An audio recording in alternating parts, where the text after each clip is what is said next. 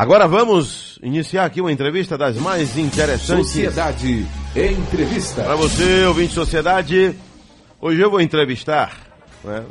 Ele é empresário, é o presidente do Sindicato das Entidades Mantenedoras de Ensino Superior da Bahia, mas hoje ele vem como é, proprietário aí, de faculdades. É, faculdade, como vai ser né, o pós-pandemia das faculdades. E o senhor Carlos Joel Pereira. Bom dia, senhor Carlos.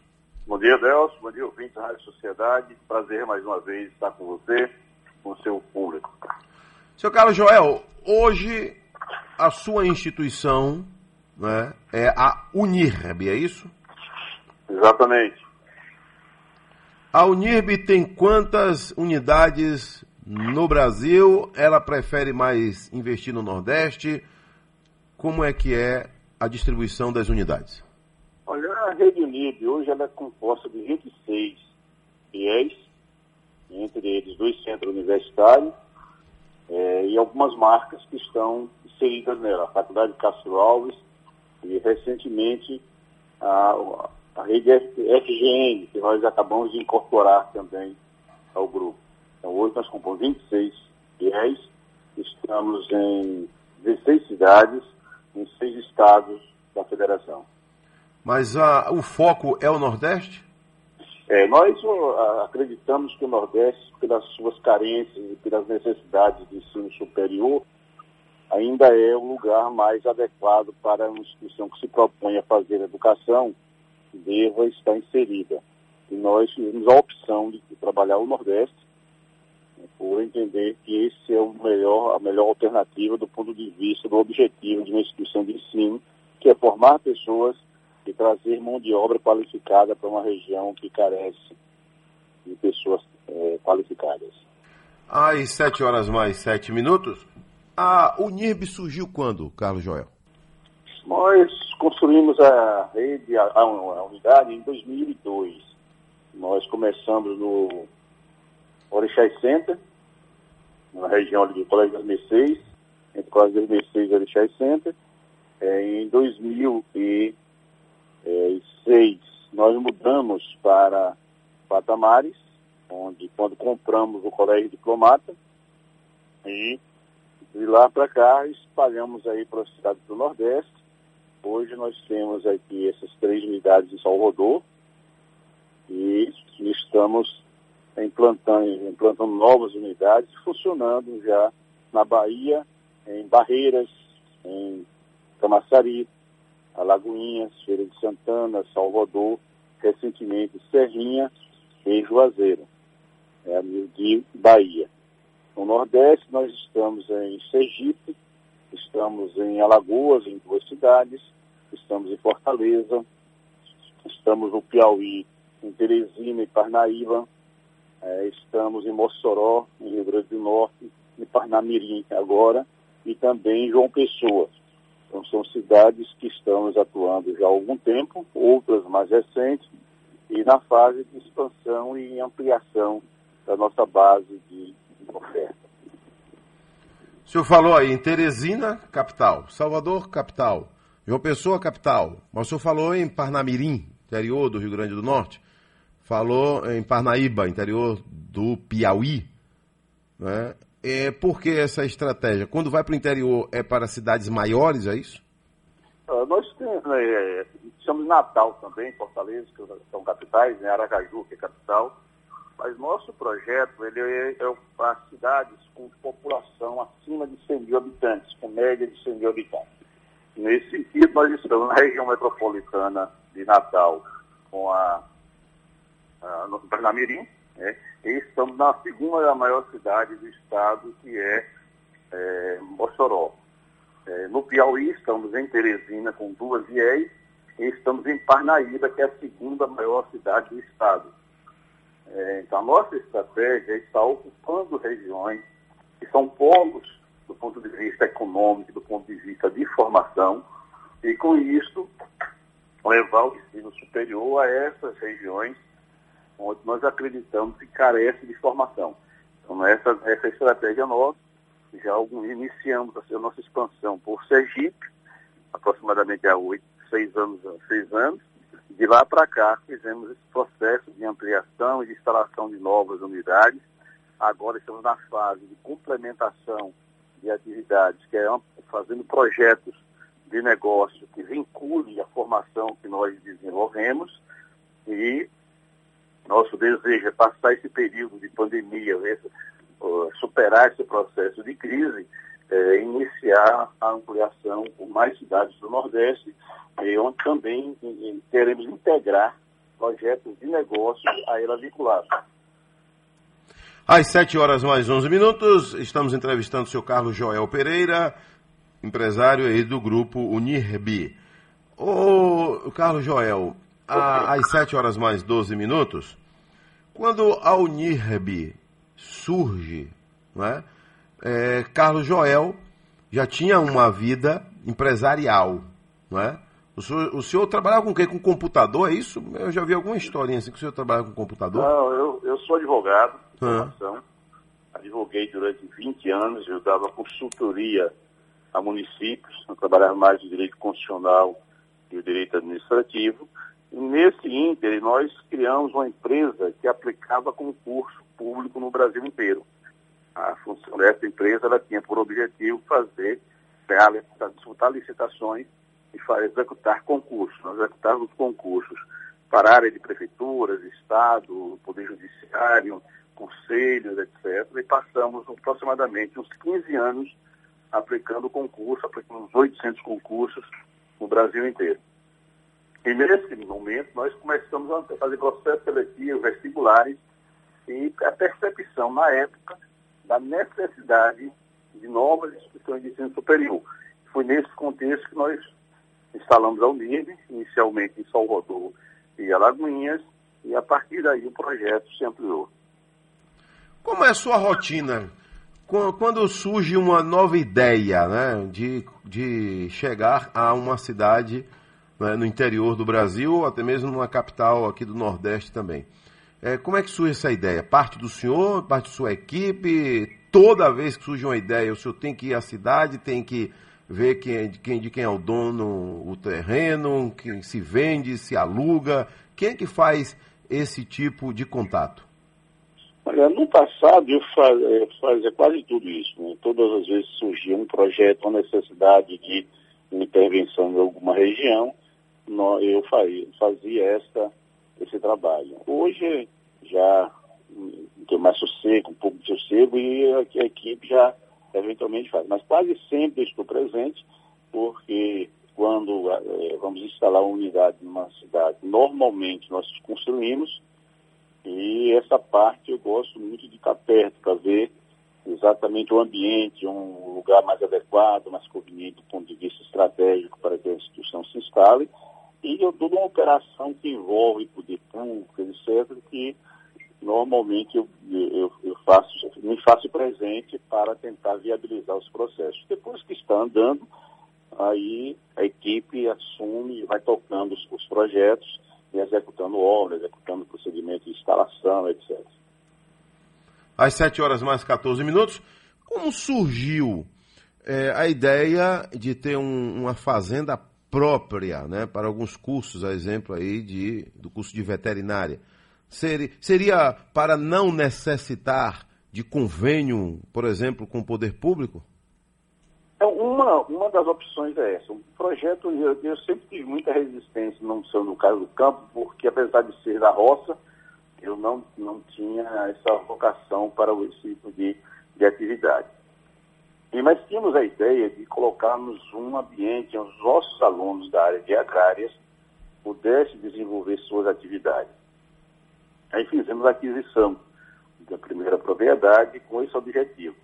E a partir daí é, nos envolvemos também com essa atividade. Mas o objetivo central é, além de ofertar aos nossos alunos campo de estágio, é, é ensinar empreendedorismo, é fazer com que o nosso aluno perceba, não só na área agrária, é, mas ele perceba que na formação profissional dele, ele não precisa necessariamente ser empregado, ele pode também ser empregador, que pode ou mesmo não sendo entregador, sendo empregado, que ele tem um espírito empreendedor. E a forma ele, que lhe é possível fazer isso é vendo exemplos de como as coisas podem acontecer. Então, nós, nesse, nesse projeto de fazenda, por exemplo, que primeiro foi instalado aqui na Bahia, estamos instalando em outras unidades da federação, onde temos cursos de veterinária e econômica, é, lá é possível o estudante ver da piscicultura é, à apicultura. Então, ele vai trabalhar com peixe, vai trabalhar com abelha, vai trabalhar com criação de bovino, suíno, é, caprino, e, e, a industrialização disso, que vai do laticínio à industrialização da carne. Então, isso é, é, é a forma que nós encontramos de fazer com que o nosso aluno não veja apenas a teoria, ele tenha a capacidade de fazer gestão de processos agregados e não fique só na parte, na área primária. Ele passe também a desenvolver, dentro daquela perspectiva, outros projetos. Inclusive a agricultura com, é, respeitando o meio ambiente, construindo novos modelos de, de, de aplicação da, da bovinicultura, da apicultura, etc. Com a pandemia, o, o seu grupo é, investiu quanto aí para é, esse novo formato de aulas, né? aula online, o aluno em casa e o professor passando aí as aulas. Precisou investir quanto aí nesse período? Olha, nós já estávamos no processo de implantação do modelo híbrido de, em EAD. Nós fomos credenciados no ano passado, estamos fazendo o processo de aprendizagem é, de como ofertar é, o, o ensino é, na modalidade mediada por tecnologia, mesmo é, já naquele, naquela fase. Estávamos na fase de implantação. Então, gastando aproximadamente aí na fase de implantação de tecnologia, uns 2 milhões de investimento na, na implantação. Aí, com a pandemia, eles nos forçou a menos de 20 dias fazer um, um processo que estava previsto a ser feito em um ano. Então, nossa previsão era agora, em em agosto, agora em agosto, fazer a oferta do EAD com essa, essa, essa atuação mista, né, onde não, a parte dos, dos conteúdos seriam teóricos e parte seria em ambiente físico. E com isso a, a, a pandemia nos forçou a mudar de estratégia. E fizemos esse modelo, implantamos estúdio de TV, estúdio de rádio, ampliamos todo o processo de banda larga, aquisição de equipamentos em cada unidade nossa.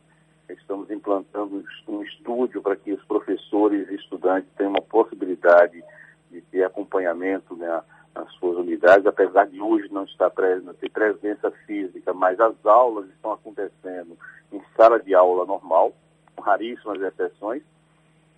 O professor vai à instituição e lá numa, em uma sala de aula, que o estúdio, ele passa a transmitir a aula e interagir a aula com, com os estudantes.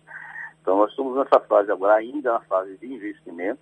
Acreditamos que até dezembro é quando a, expectativa de, mudança para o presencial, que nós não acreditamos mais que seja na sua totalidade como era antes, vamos estar fazendo novos investimentos para que a nossa aula chegue dentro do modelo que nós acreditamos, que é esse modelo misto, né? é que o aluno tem aulas teóricas no ambiente virtual mediada, né?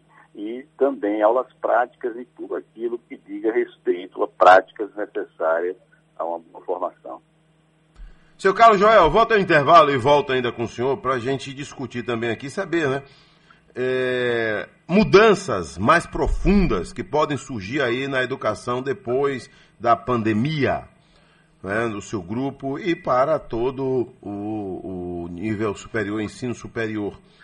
O impacto da pandemia na quarentena e sobre o ensino à distância, que o senhor acabou aí também de citar, investimento em torno de 2 milhões de reais aí, que já vinha acontecendo, mas de repente teve que acelerar o passo aí para atender o momento. Seu Carlos Joel, é, o senhor é o presidente né, do grupo Unirb.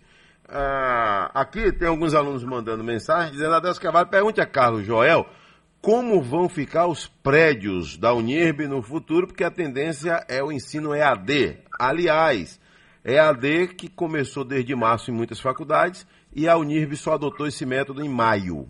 Foi isso mesmo, seu Carlos Jorge? Olha, na verdade, é, deve ser alguém que está equivocado ou que não teve o cuidado necessário de fazer os acompanhamentos como devia. Nós começamos o, o EAD, o março foi quando a pandemia se instalou, é, a partir de 18 de março. Nós, em menos de 30 dias, fizemos toda a operação acontecer. Começou início de abril, por volta do dia 13, 14 de abril. Alguns alunos recalcitrantes em, em ingressar no processo tiveram resistência, que foi superada logo depois. Alguns alunos não, não achavam que, deveria, que a pandemia ia durar tanto e resistiram a dar continuidade aos estudos. E alguns até não deram, né, porque entenderam que não era adequado, e apesar de não ter opção. Tá? Mas não, nós implantamos no mês de abril, logo no início de abril, é, naturalmente com algumas dificuldades, porque era um processo novo que havia uma série de adaptações necessárias a ser feito, inclusive por parte de professores, treinamento de professores, e, e o próprio aluno entender o processo e participar dele. Por superado logo, concluímos o semestre de forma satisfatória e estamos ofertando, começando inclusive o semestre hoje, né, é, na, o semestre de 2020.2, que irá até dezembro, dentro da normalidade que é, uma instituição de ensino pode trabalhar. E quanto ao questionamento do avanço EAD, os prédios grandes, espaçosos, e aí? O que, é que o senhor Olha, pensa? É, nossa, meu pai costumava dizer que é, ter o objeto desejado é o que importa. Nós temos os prédios instalados, são todos próprios, né? 98% dos nossos prédios são próprios, instalações grandiosas, inclusive todos os prédios nossos têm área mínima de 15 mil metros quadrados de terreno, é, em média, algumas cidades com 50 mil metros quadrados, terrenos de prédios de 14, 15 mil metros quadrados de área construída. Feira de Santana é um exemplo disso, Alagoinhas outro exemplo, Barreiras outro exemplo. Em Salvador temos alguns prédios instalados na, na cidade inteira. E tudo terá seu momento próprio de se pensar. Nossa preocupação no momento é fazer a implantação do EAD na sua forma plena, definitiva, manter as estruturas físicas para que o nosso aluno tenha a possibilidade de fazer as práticas e, eventualmente, quando precisar fazer outra atividade, uh, tenha o, o, espaço disponível para isso. E ainda não é o momento de nossa preocupação. Nós, inclusive, estamos ainda, continuamos ainda é, construindo, estamos concluindo prédios, acabamos de inaugurar um prédio em Parnaíba, é, também uma área de 25 mil metros quadrados, com um prédio aí de 8 mil metros quadrados de área construída. É, e vamos, no momento apropriado, fazer um estudo de qual é a melhor opção para este investimento. Não acredito que um imóvel fique ocioso, porque teremos outras atividades que podemos desenvolver nesses, nesses ambientes. Mas ainda é muito cedo para se ter um diagnóstico de que caminho seguir. Sabemos apenas que a, a tecnologia ela ocupa um espaço hoje definitivo.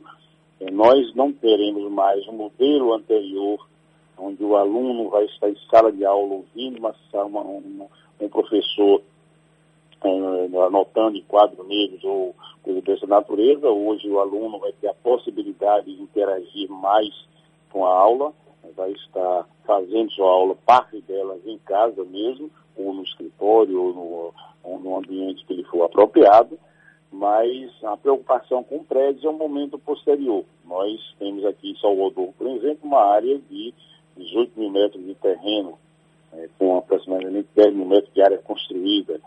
É, em alguns outros prédios que temos também, onde funcionam as clínicas, um prédio exclusivo de clínicas que fica em Piatã. Estávamos implantando um projeto Mares, uma antiga loja onde foi a Alfred, que está em fase de recuperação, pegamos aquela unidade de, de, eh, onde foi antigo NIC, onde também estávamos implantando um projeto é, de ensino superior né, agregado com centro de convenções. Né. Temos o teatro também, que é um objeto de, de desejo das pessoas em ocupar com atividades culturais, etc. Então, o prédio é uma questão de adequação de uso é, que vai ser feito de acordo com as nossas necessidades futuras. Às sete e meia na Bahia, sete e meia, ouvinte Sociedade. Seu Carlos Joel, Unirb, é, mudanças mais profundas que podem surgir na educação depois da pandemia, né?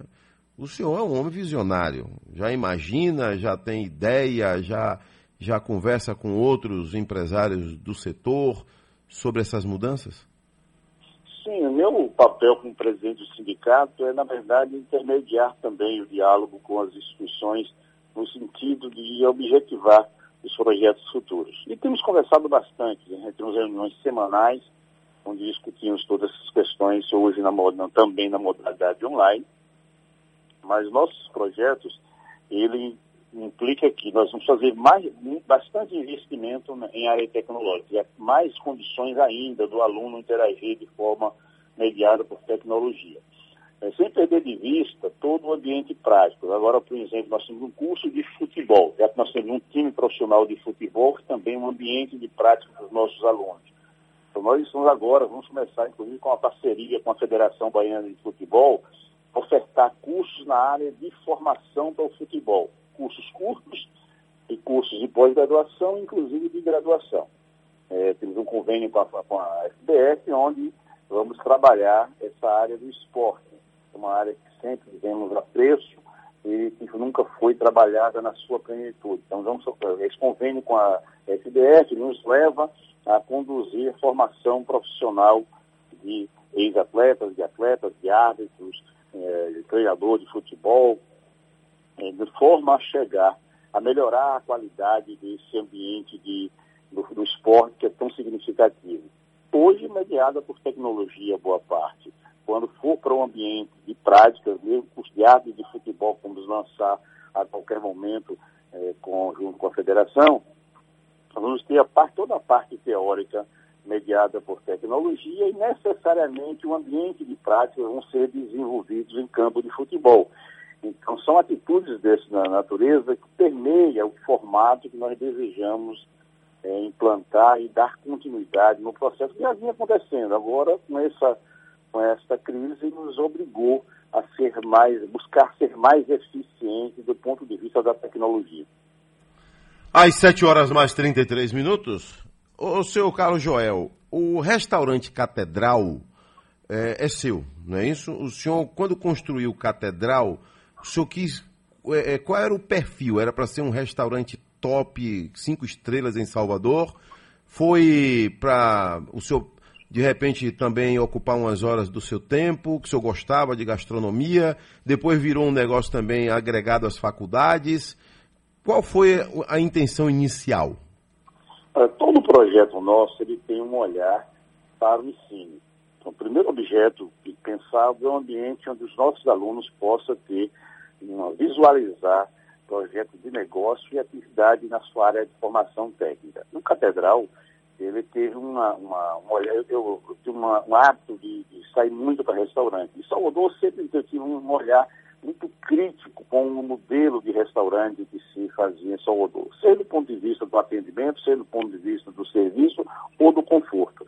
E nós construímos o Catedral, passamos, adquirimos aquele prédio é, passamos uns quatro anos fazendo isso. Nesse ínter, nós viajamos o mundo inteiro conhecendo modelos de restaurante para ver os defeitos que existiam nos outros, para tentar evitar que acontecesse conosco. E vivemos um ambiente onde as pessoas devem ir para sentar, conversar, bater papo, se divertir e ter uma boa alimentação.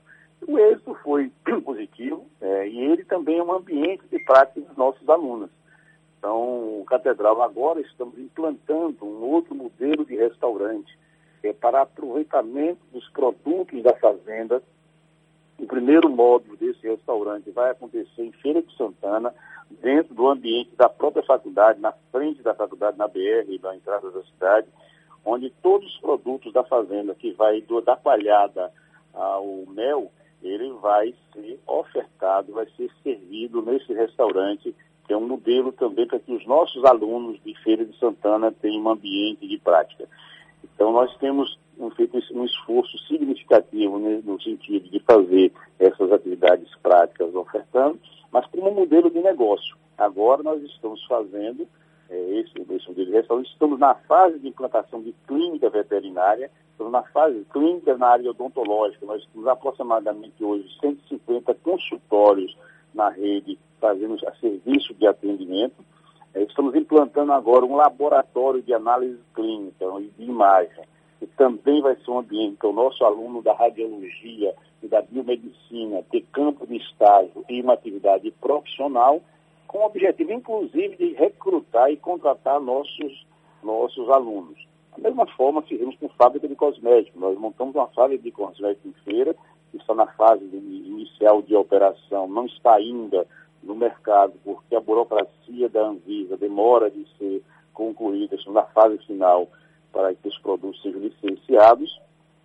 E vamos estar também agregando os nossos alunos de engenharia química, de farmácia, de química, como é, ambiente para as práticas dele do ponto de vista é, de, como estudante e recrutando esses melhores alunos, melhores egressos para que toquem também os projetos. Seu Carlos Joel, é, ainda falando aí do restaurante, na época que o senhor investiu aí, é, eu não sei exatamente, mas é, é falou-se na cidade, especialmente em Estela Mares, onde está o restaurante, que o senhor investiu alguns milhões de reais na compra do terreno e alguns milhões de reais na construção e também nos móveis, na decoração. Né? E isso tudo fez com que chamasse a atenção do comércio local, do, do, do segmento em Salvador. Né? O senhor pode dizer quanto foi que o senhor investiu naquele restaurante? Olha, tem seis anos aproximadamente que nós fizemos o projeto. Entre terreno e construção, nós, eh, construção e equipamento, estrutura montada, tem aproximadamente uns 8 a 9 bilhões de investimento. É, nós temos lá, o, são 5 mil metros de área terreno, com aproximadamente 3 mil metros de área construída. Né? Nós temos um terreno do lado também que compõe para estacionamento, etc. É, esse investimento, na, na, na, não, não tivemos a perspectiva de que teríamos o retorno econômico dele de imediato.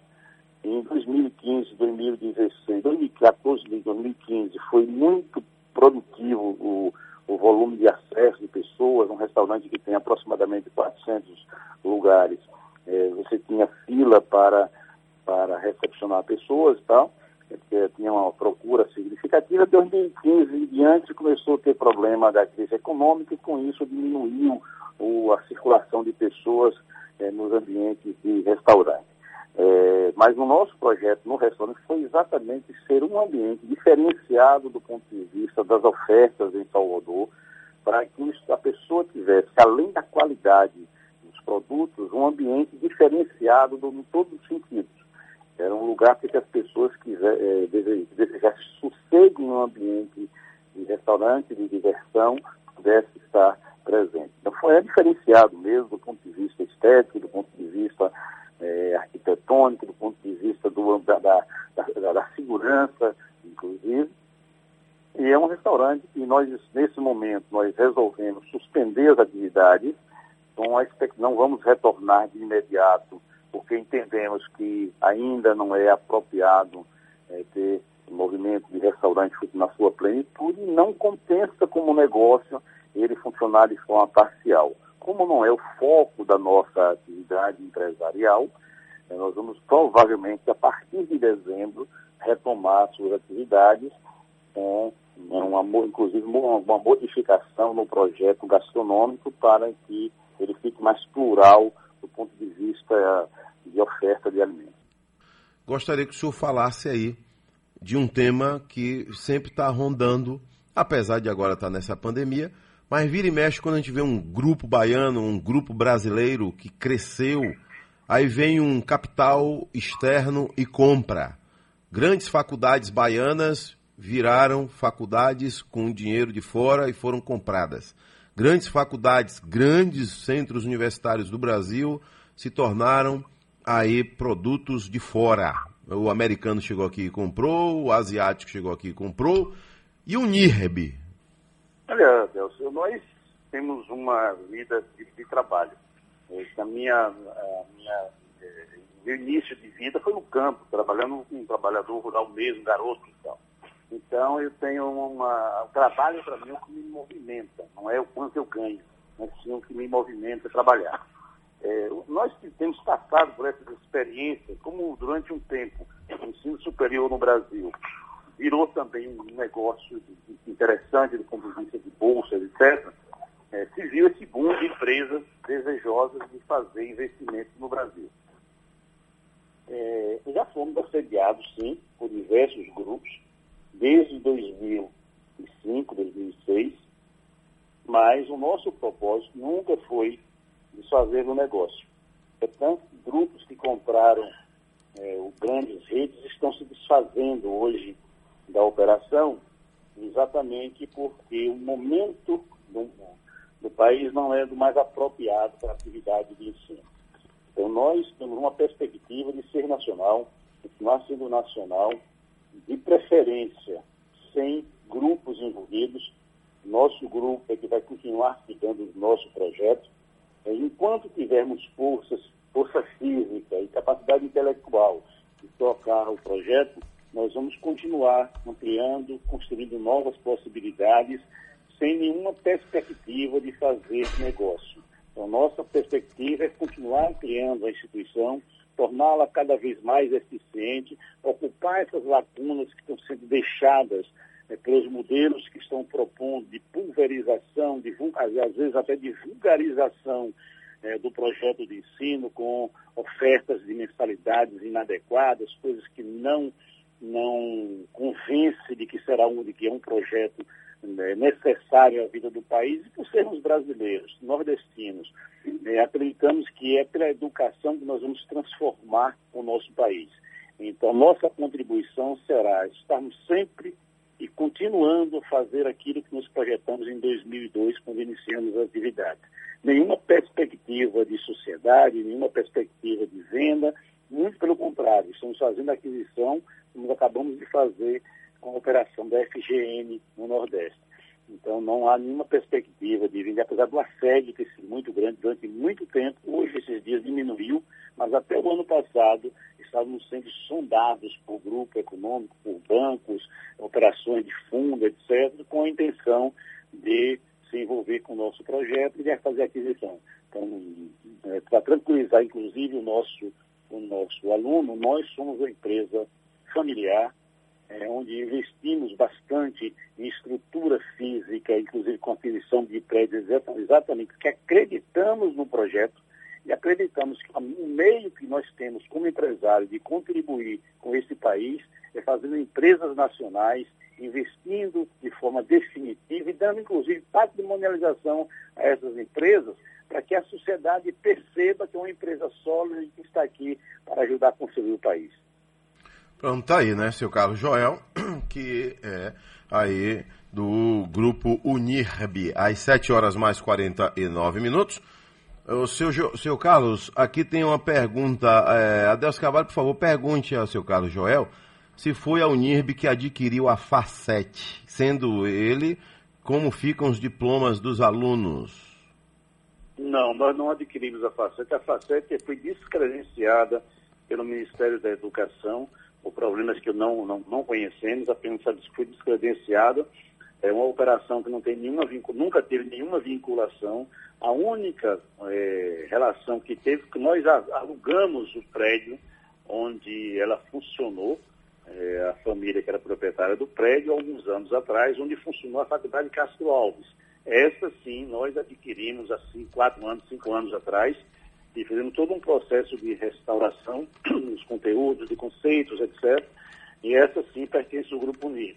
Mas a FACET não, e o que me parece é que esses documentos relacionados aos alunos, ah, o mantenedor da época tem o dever de continuar na sua guarda para que os estudantes que porventura por lá passaram possam ter as informações necessárias e buscar as informações necessárias mas não temos nenhuma relação, nunca tivemos, não fizemos aquisição e, sabemos que existe, que os donos ainda estão vivos, são pessoas que de bem e que certamente vão estar disponíveis para que o estudante tenha acesso quando for necessário. Seu Ribeiro, ele está ouvindo a gente lá em Paripe. Diz aqui Adelso Carvalho, pergunte a seu Carlos Joel, é, que eu observo que a Unirb tem muitos cursos É? Isso não acaba atrapalhando o foco aí do nível superior, que é o objetivo é, da instituição? Olha, o primeiro momento, é, nós havia uma dificuldade enorme de criar cursos e tinha um tempo de, no mínimo, um, um ano e meio, dois anos para cada, cada curso fosse instalado. E quando o curso chegava, o momento já não era nem mais próprio para isso. Hoje nós somos centro universitário, no caso Salvador e na parte de EAD, onde nós podemos criar ou extinguir o curso que nos for conveniente, exceto medicina, que é um curso que não, tem, não temos ainda ofertando, todos os outros cursos nós dispomos. E alguns cursos, nós criamos curso para lá conta, paisagismo. Paisagismo é um curso que só a Unip tem oferta em Salvador como tecnológico. É, existem diversos cursos que só futebol, é um curso só a gente oferta em Salvador. Tal. Tem demanda? Nós, o mercado, nós estudamos o mercado inicialmente, e se não houver a ocupação de vagas, nós podemos extinguir o curso sem grandes demandas, sem grandes objetivos. O que nós queremos é possibilitar que onde nós estivermos, a, oferta de cursos se adeque à necessidade regional. Então, no Salvador, nós temos é, 80 cursos é, presencial. Naturalmente, é, nesse percurso aí, alguns cursos nós vamos extinguir por falta de demanda. Então, são cursos que, alguns cursos é momento. Os cursos tecnológicos, o objetivo do curso tecnológico é ele atender uma demanda circunstancial daquele momento. O tempo passa, modifica-se as regras e, naturalmente, esses cursos deverão ser extintos aqueles que não tenham mais demanda. Mas nós temos uma absoluta tranquilidade que o nosso objetivo é ampliar, sim, o máximo de oferta para que a população, quando não encontrar diversos cursos, nós criamos somos únicos. Ainda tem cursos que são os únicos no Nordeste, inclusive. Então, a ideia é exatamente possibilitar que o nosso aluno, a pessoa que deseja ser profissional, tenha a possibilidade de encontrar sua formação. Medicina ainda é o seu foco? O senhor briga, luta para conseguir o curso de medicina? Olha, medicina eu sempre tive resistências na instalação. Primeiro porque é um investimento muito alto. É, muito alto mesmo, não é uma, algo que você, para você fazer com eficiência. Então, como nós costumamos fazer projetos de forma integrada, naturalmente, nós só ofertaríamos medicina tendo um hospital próprio. É, inclusive, começamos em Alagoinhas a instalação do hospital, que está uma fase ainda de construção, mas que certamente vamos ofertar ele um ambiente também de, de oferta de atividade econômica.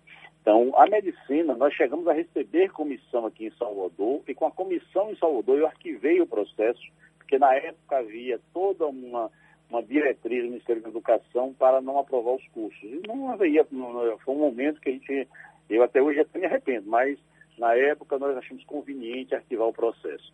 O MEC, através de uma lei na época de, de Dilma, é, suspendeu a oferta espontânea. Então, a livre iniciativa que está prevista na Constituição para a medicina ficou tolhida de exercer suas atividades. Então, só foi ofertado o curso de medicina nos últimos seis, sete anos, onde o governo achou que deveria colocar. Isso fere um princípio constitucional, fere uma série de valores. No momento que abrir novamente, nós iremos ofertar cursos de medicina porque entendemos que o mercado brasileiro ainda está carente de profissionais médicos. E essa pandemia nos mostrou isso de forma muito objetiva. Então, não, não, nunca foi o nosso foco. Nosso foco foi todas as áreas, toda a área de saúde, toda a área de engenharia, área de humanas, mas a medicina não foi porque exatamente eu não acredito nesses cursos que, de instituição que não tem a sua estrutura própria de gestão de saúde.